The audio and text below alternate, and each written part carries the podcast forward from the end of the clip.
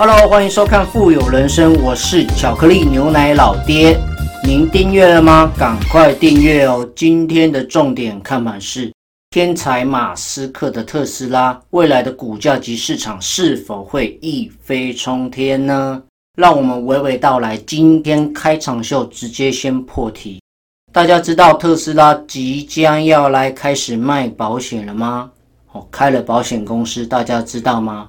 在今年八月六号，特斯拉保险经纪有限公司注册成立，由特斯拉汽车香港有限公司百分之一百持股，董事长兼总经理均为特斯拉全球副总裁、大中华区负责人朱晓彤，经济范围是保险经纪业务。各位卖汽车的特斯拉也要来开始来卖保险了，概念是什么？它的目的是什么？让我跟大家微微分析到来。其实早在四年前，二零一六年的时候，特斯拉就跟世界五百强的力保保险合作，在澳大利亚跟香港启动了 Insurance My Tesla 计划。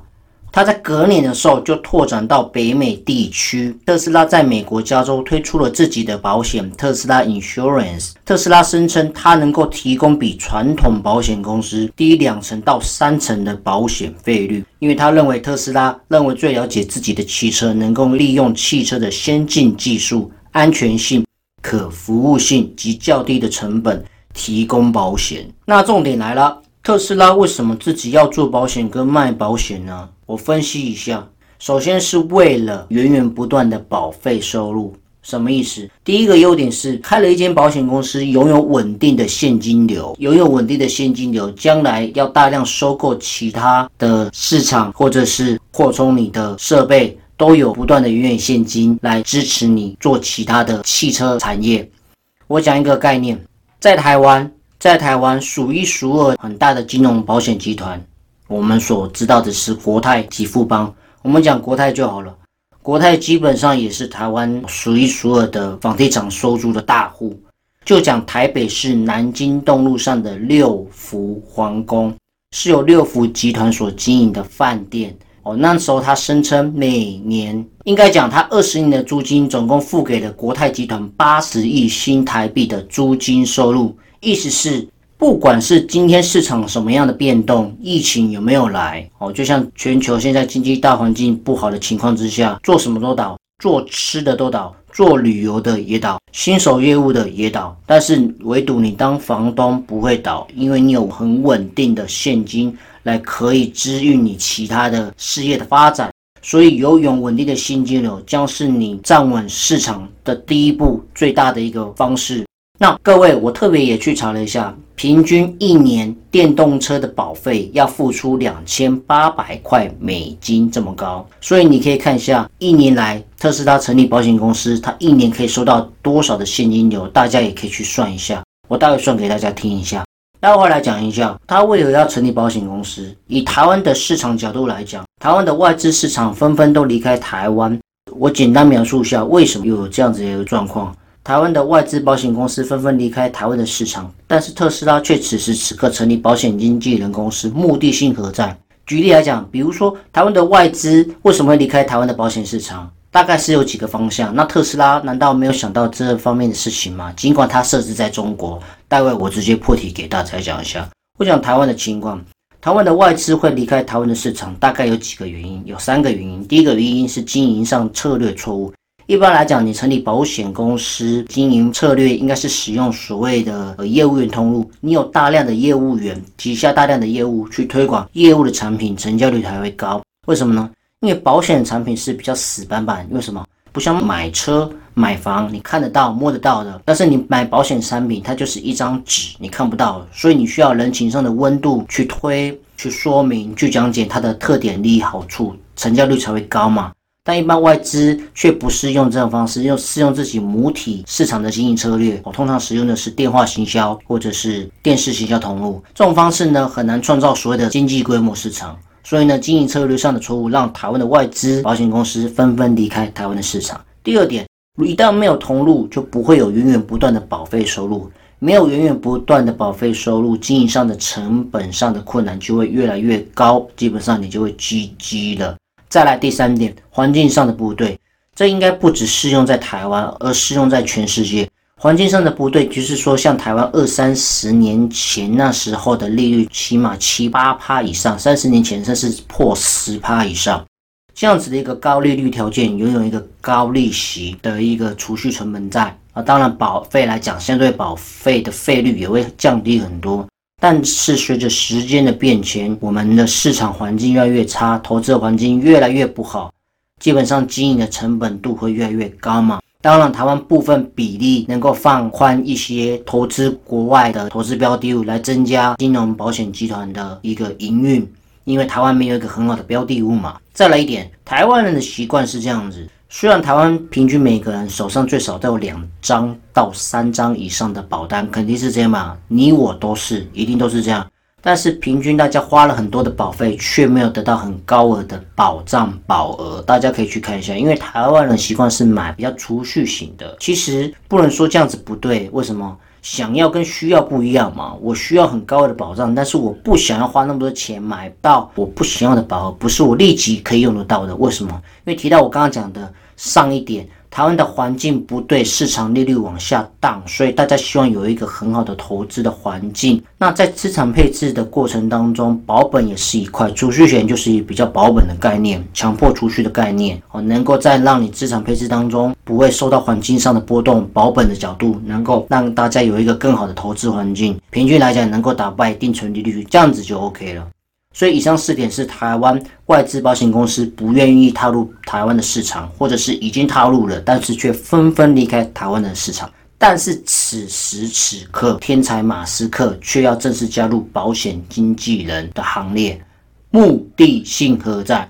刚刚提了，四年前他就已经开始布局这样子一个动作。他声称他拓展到美国，保费会比别人低两成到三成，因为他最了解自己制造车的技术、安全性、服务性。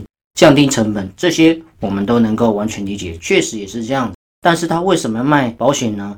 我刚刚提到一个很大的观念，就是稳稳的现金流。就像我前面所引述的，得到的数据是一年平均电动车要付出的保费是两千八百块美金。大家知道特斯拉一年卖出多少台车吗？跟大家讲一下，全球第一销售电动车品牌特斯拉，总共卖出三十六点七万台车。大家算一下，意思是什么？三十六点七万乘以两千八百块美金，相当于约略是一亿美金，也就是用汇率三十块来算的话，大概是三十亿新台币，稳稳的保费收入。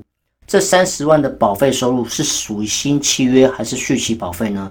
应该都有统计进来。新契约就是你新买的保单，续期保费就是你已经买过，但是每年都要持续续缴，这叫续缴保费。如果我们把新契约跟续缴保费的钱一起拉进来，会不会超过三十亿新台币的源源不断的租金收入、保费收入，以拓展特斯拉超级狂人马斯克的企图心呢？肯定是会的，这肯定是会的。第二点，成立保险经纪人公司对他来讲有一个最大的好处，它可以提高用户的粘度性。概念是什么？马斯克我们知道它是属于一条龙的服务嘛，上游、中游、下游。产品链能够一次包办在自己的手上，这样子不只是他可以卖车，卖车的同时，你过车要同时要强制申办政府规定的强制险嘛，所以他一起做的话，基本上就有两份营业上的收入。当然不只是强制险，他当然可以卖所谓的第三人责任险啊，就是我们所谓的车损险啊，或者是个人伤害险，这些都有加在这里面，只要你有这个需求，都可以做嘛。所以用这个方式可以提高用户的粘度性，来增加马斯克他公司旗下的营业收入。第三点，这样的方式可以降低它的保费。什么意思？一般来讲，特斯拉它的车的配件特别来的贵，所以如果当要维修的时候，它保费一定会特别来的高。但是它一旦成立保险经纪人公司，它不用透过第三方保险公司合作去卖出它的保险产品。他自己本身取得牌照，经营上的牌照、中介的牌照，他直接省下第三方的成本，在降低成本，就能够降低保费的费率，自然提高自己特斯拉公司的营业收入。大家这样子有概念了吗？我讲一下特斯拉在今年的股价大爆发，大家可以看一下，特斯拉在二零一九年台湾电动车第一名卖的最好的也是特斯拉。大概一台平均电动车，我们以最低价大概是两百万元有找。而在整个全球，特斯拉卖出最好的部分地区就是在美国，第二个就是中国。所以呢，他选择设置超级工厂在上海。投下一个全球的震撼弹，什么意思？我讲一下，会为什么会选在中国设下营运？因为它是全球第二大特斯拉的市场嘛，加上政府上的支持，在七月九号，银保监会公布支持汽车保险创新的产品，而且大家知道吗？特斯拉在二零一九年十二月哦，在台湾单月破千辆，这是台湾车市很罕见、没有看过的。那为何它的空车价最低一百六十四万，能够在台湾卖出超过一千辆的车呢？当然，我们知道特斯拉车有 Mondeo S、Mondeo X、Mondeo Three 哦，以其中以 Mondeo Three 的价格最亲民。在今年二零二零世界新车大展哦，在南港展览馆展出。不管是未来的概念车、豪华超跑、环保智慧车，或者是顶级修旅，都有产出。但是今年最大最大的亮点就是特斯拉是首度参展，破千辆，已经写下台湾单月挂牌的记录哦。那我们是否可以预期在今年二零二零台湾电动车的大幅成长呢？这是我们要观察的。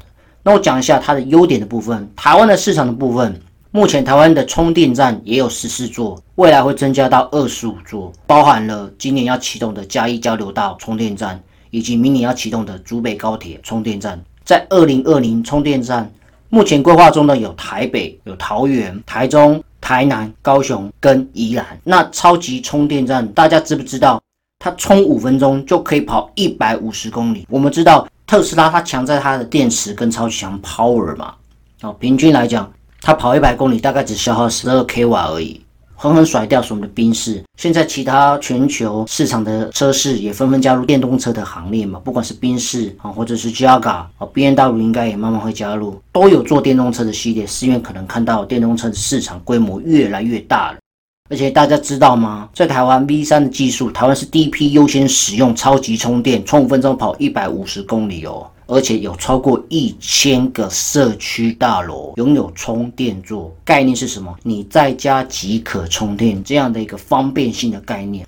但是缺点是什么？以过去来讲，特斯拉从订车到交车，它中间的时间等待实在太久太久了，非常非常久了。但是为什么它今年的股价会大爆发呢？因为超级工厂已经成立在上海了，而今年公司的地址成立保险公司的地址也成立在上海，登记在哪里？登记在中国上海自由贸易试验区新片区江山路五百号二楼，这个地区就是特斯拉上海超级工厂的所在地。也就是什么？它过去产能魔咒已经打破了，交车可以更快，业绩又可以狂飙。对我们来讲，对全世界来讲，超级工厂一定会在全球车市投下一枚震撼弹。全球销量来讲，美国占的是世界第一名，占六成的业绩嘛。第二名是来自中国，所以他会选择在在中国上海设下超级工厂，一定有他的目的在。为什么？因为有了超级工厂，优点是什么？一、快速的复制；二、自动化的提高；再来，它的产能一定会提升嘛。产能提升之后，成本整个大降低。成立保险公司成本降低，因为什么？因为你取得牌照了，取得中介牌照，不透过省下第三方保险公司合作，成本降低，利润提高，整个公司盈利只会更好。但我在我看来啊，有没有它的缺点在？肯定是有了。现在中国跟美国是不是在吵架，吵得很严重？连微确微信都要被封锁了。到底这样的一个中美贸易战会不会影响到特斯拉在中国的发展呢？不知道会不会影响它的股价发展呢？也不知道，所以这是我们要比较担忧的部分。不过优点来讲，将来超级工厂也会设置在德国，和德国一年打造成功，并且开始量产。德国我们知道是汽车的起源地嘛，汽车的起源地嘛，所以我们稍微来总结一下结论。今年的观察指标，在特斯拉，它的股价是否会狂飙，市值是否一路会大破成长呢？我们有几个重点观察指标可以来看一下。投资在中国的超级工厂，今年是否会开花结果呢？是否会持续的成长呢？因为第一个，中国的车市目前是呈现持续低迷的一个状况。再来第二点，全球的疫情是否会影响车辆的买卖？再来经济上转动不了，会不会影响大家不愿意购买车的部分呢？为什么？因为疫情，大家没办法工作，没有收入，就没有办法去花钱买车享受嘛。再来。迎接好处的优点是什么？特斯拉大家也知道，特斯拉最近从去年开始到今年一直狂降价，越来越便宜。但过去买的人一定会觉得自己给谁？我买的比别人特别的贵。同样一台车，它就是降价了一层，降价两层。但好处是什么？会吸引更多人去购入特斯拉嘛？再来，新能源车的补贴原本是二零二零要到期，可是持续延长到二零二二年，而且重点这个政策。在中国的政策，新能源补贴到二零二二年，而且它是以三十万人民币车价，我们以人民币，我们以大概四块五块来算的，大概落在一百五十万人民币以下的补贴，就拥有这样子一个政策的服务哦。那特斯拉的目标价格就是抓在二十万人民币，大概一百万出头。大家知道概念是什么吗？基本上这样子的一个政策，就是助攻特斯拉在中国打趴其他中国的品牌了。所以有点像是特斯拉的狂欢，比亚迪的孤单。比亚迪就是中国市场要做电动车最大的车厂嘛，但是现在却搞成是特斯拉的狂欢，比亚迪的孤单。火爆程度全球第三大，文渊爽开 B N W 跟 Benz 的一个市值规模。所以我要讲啦，设置在中国上海会不会影响它未来的量产班呢？因为中美贸易的关系，有没有可能影响到它未来市值？这是缺点部分。优点部分是市场大降价。以及中国市场的目标价是抓在二十万人民币，大概一百万出头，两百万元以内有找的。再来，本土车比亚迪卖的也好像也不是很好嘛。优点还有一点就是，它将来特斯拉即将在德国设置超级工厂，目标是为了量产五十万辆，五十万辆。当然，我们要稍微观察一下缺点的部分。如果你设置在德国设置超级工厂，以德国它是属于高新国家。这样子一个成本特别来的高，是否会难以获利呢？当然，马斯克这个天才是否会想的跟你我不一样？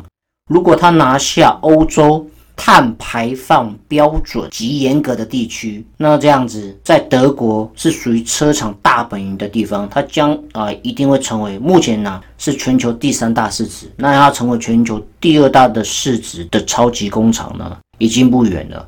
大概可以慢慢追上我们第一名的 v a s w o r k 所以这是今天的经济看板。特斯拉是否会持续狂欢？是否会股价一路大狂飙呢？我们不知道。当然可以特别看一下，在近期这一个礼拜，还有一个重点的讯息，就是近期电动车特斯拉股价一路狂飙。为了提高股票的流动性，在十一号的时候，哦，大家看一下，现在八月，在八月初，八月十一号的时候。特斯拉宣布股票分割，一股分成五股，隔天股票狂涨，宛如普天同庆一样，涨了十三趴，一举站上一千五百元美金这样子的一个程度。那好处是什么？我们知道吗？股票分割，一股分成五股，它的价值是不会变的，但是入场的门槛降低了，降低门槛会吸引更多人能够进场买特斯拉的股票。是否是跟随苹果的脚步吗？不知道，因为苹果那时候。在七月底的时候也进行股票分割，一股分成四股嘛。总结来讲，今年特斯拉的狂飙，总共股票成长了两百二十趴，成长幅度最少两倍以上，这是非常非常夸张的，正式超越 Toyota，成为全球最有价值的汽车制造商，这是结论的部分。所以特斯拉是否会持续一路飙涨呢？让我们持续看下去。好啦，节目即将到了尾声。如果你也喜欢巧克力牛奶老爹为你做的报道分享，请记得订阅我的频道，订阅我的节目哦。好啦，我们下期见，拜拜。